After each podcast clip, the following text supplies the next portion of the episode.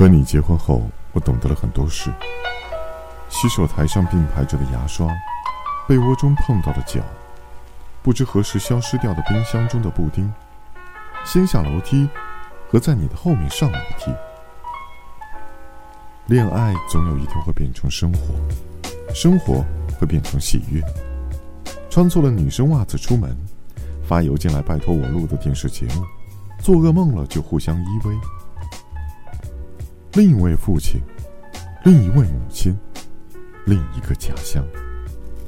家乡寄来的装在蜜柑箱子里的白菜，有生活演奏的音乐，在生活中互相传达的故事，还四处散落着，在房间的角落里，在电灯泡的里面，在窗帘的缝隙里，还同以前一样留着。我如今也每天感受着从过去而来的你。所留下的爱情，我今天也会走过河边的街道，各自拥有着两个人一起生活过的回忆。住在我心中的你，闯进你世界的我，不可思议的，并不觉得变成了一个人。总有一天会觉得这样的想法太过愚蠢，却还是这样想着。在夜色中散步，猜拳决定。